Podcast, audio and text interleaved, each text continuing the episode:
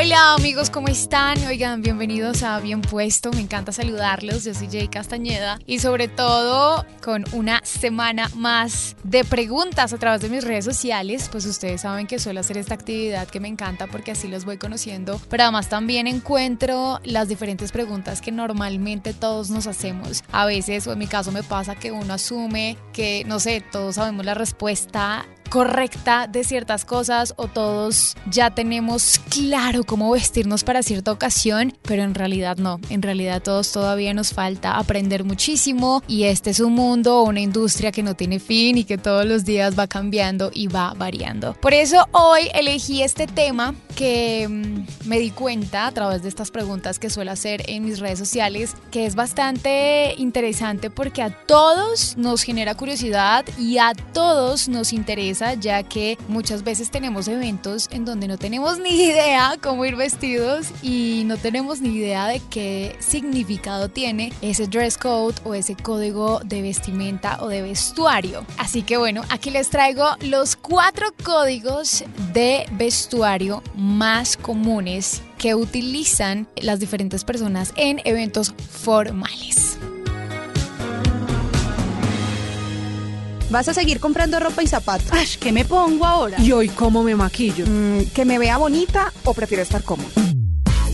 Bienvenidos a Bien Puesto yo soy Jay Castañeda, asesora de imagen, amante de contar historias a través del vestir y en este espacio te mostraré todo lo que me ha llevado a ayudar a muchas mujeres a proyectar su imagen desde su interior a través de la moda. Un tema que a simple vista parece superficial, pero que en realidad está lejos de serlo. Así que te invito a montarte a este tren de soluciones a la hora de elegir qué ponerte, que arranca con 10 capítulos de la primera temporada en donde escucharás uno cada semana. Bienvenidos a Bien Puesto.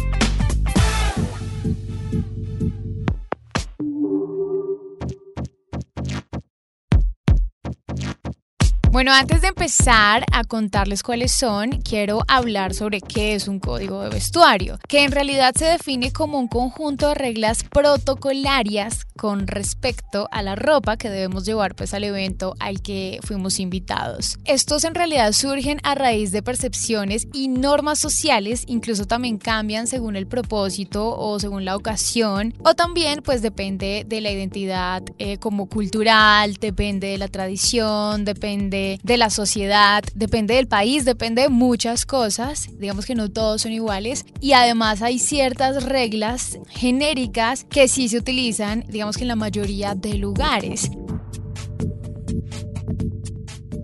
Estos surgen a raíz de percepciones y normas sociales, incluso cambian según el propósito y ocasiones, o también dependiendo de la identidad cultural, eso depende de la tradición, de la sociedad, del país, etc.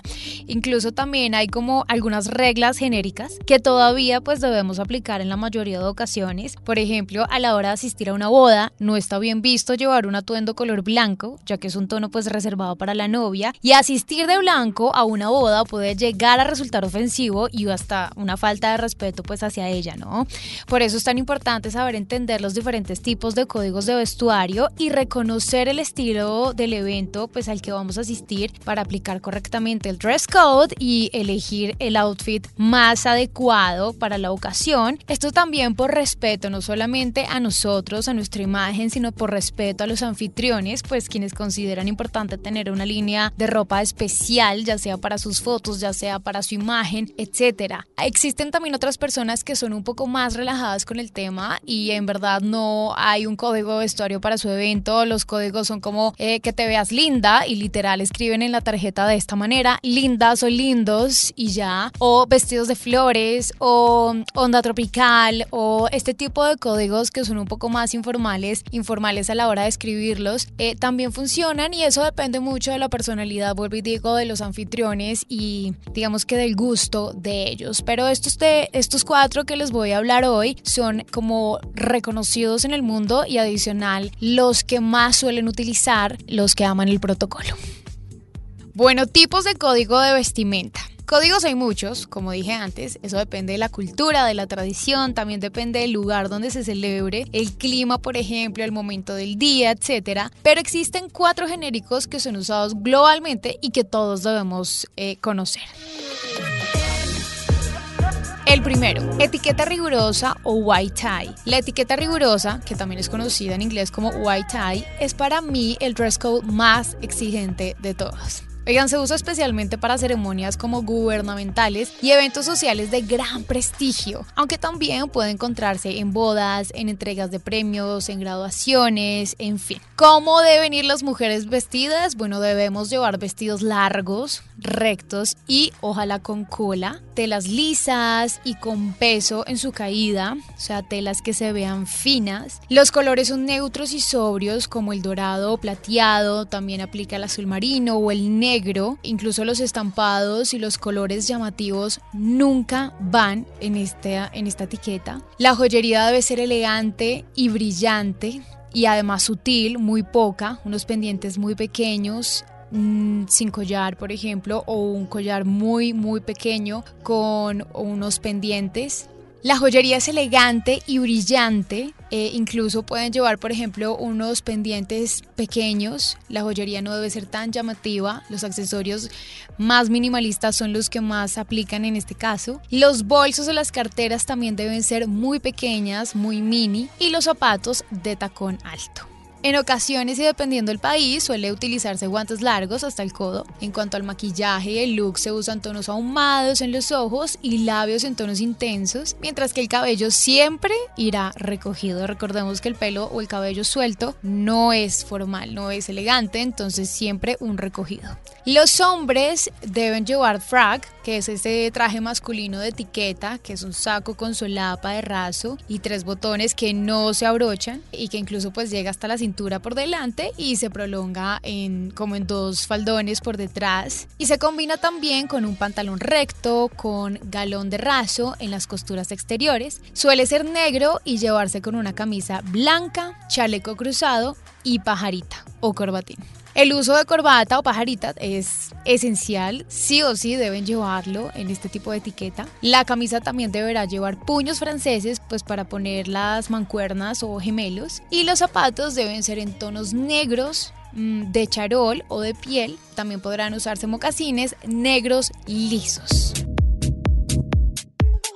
Segundo, etiqueta o black tie. Oigan, también es formal, pero menos rigurosa que la anterior. Es como ligeramente más desenfadada, como diría mi esposo, aunque eh, sin perder evidentemente la elegancia y el estilo. En black tie, eh, las mujeres debemos llevar un vestido largo o un conjunto de dos piezas. Si la fiesta es de día, se puede llevar dos tonos diferentes en colores claros o con estampados muy sutiles. Pero si es de noche, es mejor mantener una imagen sobria utilizando colores neutros y lisos. El color que más elegancia desprende y con el que siempre vamos a quedar bien es definitivamente el negro. La tela también del vestido debe ser fina y podría ser en este caso un poco más entallada para potenciar la figura. El maquillaje depende de la hora en la que se celebre el evento. Por ejemplo, por la mañana se pueden usar tonos más sobrios y claros y por la noche tonos oscuros y marcados. El peinado nuevamente recogido, los tacones altos y un clutch. En cuanto a los hombres, podrán llevar trajes de smoking en tonos negros, gris Oxford o azul marino. La camisa debe ser color blanco y podrán llevar gemelos al igual que en la etiqueta rigurosa. La pajarita o corbatín es lo que más les favorece para este tipo de traje.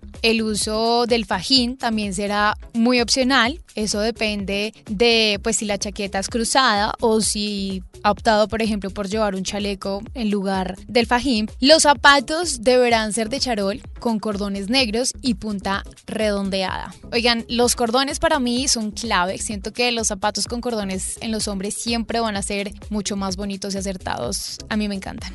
Tercer código vestuario, cóctel.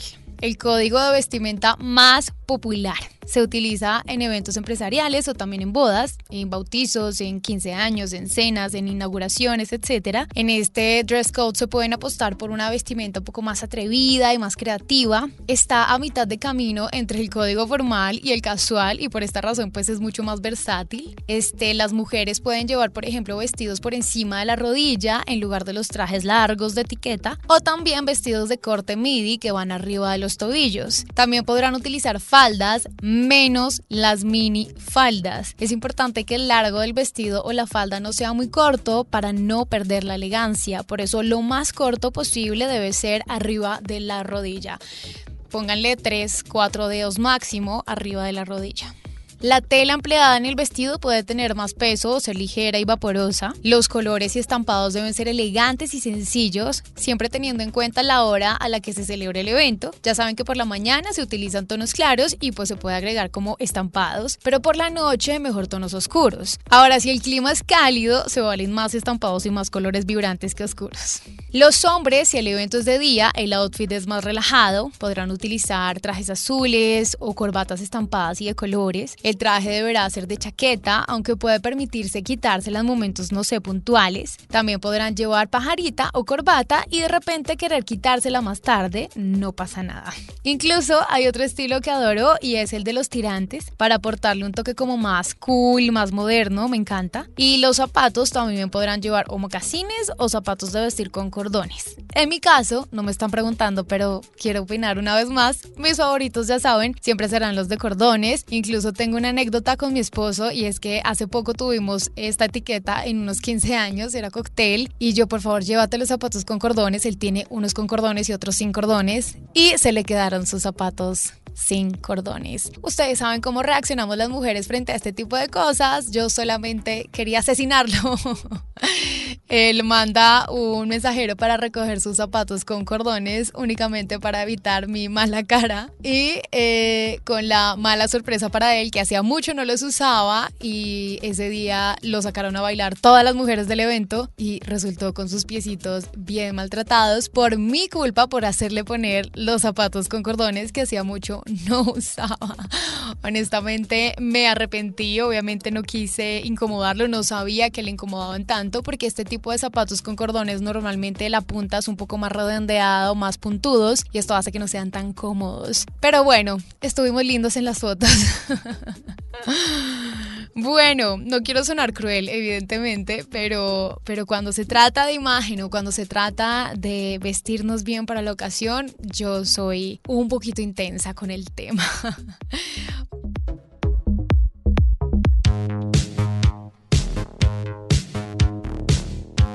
Bueno, ahora sí retomamos y avanzamos con el último código de vestuario que es business formal. Este tipo de código de vestuario de vestimenta está marcado por el tipo de empresa en la que se trabaje. Normalmente las empresas de servicios de atención al cliente lo usan bastante o también las empresas gubernamentales tienen como este código como requisito en su imagen laboral y también la norma, digamos que de esta empresa, eh, de estas empresas es que las personas pues reflejen una imagen elegante y muy por eso lo exigen tanto. Utilizan tonos neutros y oscuros para el traje como el negro o el azul oscuro y para las camisas tonos claros como blanco, beige o también azul. Los hombres deben llevar traje y las mujeres suelen llevar falda recta hasta la rodilla con camisa, aunque también ya en muchos lugares llevan un traje, lo cual me parece mucho más cómodo y más cool, porque pues pueden utilizarlo con variedad de zapatos y además un traje en una mujer es espectacular. No se permite utilizar accesorios demasiado llamativos y menos que suenen. Ustedes saben que no hay nada más incómodo que escuchar en una reunión de negocios las pulseras o los aretes sonando, así que es importante llevar accesorios muy sutiles, pequeños, ojalá. También es recomendable llevar un maquillaje sobrio y formal y un peinado muy sencillo. Eh, los zapatos y los accesorios como carteras y bolsos también deben ser acorde al resto del vestuario, eh, o sea, no debe destacar demasiado, llama,